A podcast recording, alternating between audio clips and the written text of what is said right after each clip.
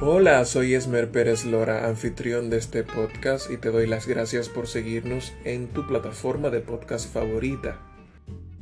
En esta ocasión seguimos expandiendo el tema de la introducción al Pentateuco, de lo cual esperamos sea de mucha edificación para ti. Comparte con otros también.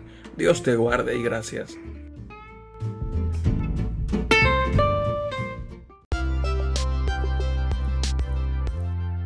Además de que estos títulos indican la autoría de Moisés, Jesús dijo, Moisés de mí escribió, Juan 5:46, y explicó a sus discípulos en el camino a Maús lo que las escrituras decían sobre él, comenzando por Moisés. Lucas 24:27. El Pentateuco mismo habla de la contribución decisiva de Moisés, quien copió el libro del pacto, Éxodo 24:3 al 7, y compuso la exposición de las obligaciones del pacto registradas en Deuteronomio 31, 24, 26.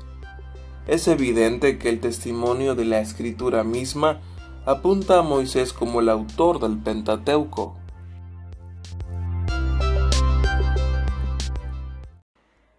Durante los últimos dos siglos, sin embargo, la mayoría de los estudiosos que no aceptan el testimonio de la Biblia sobre la autoría mosaica han mantenido que el Pentateuco fue compuesto por editores en el período posterior al exilio babilónico, en el siglo VI después de Cristo.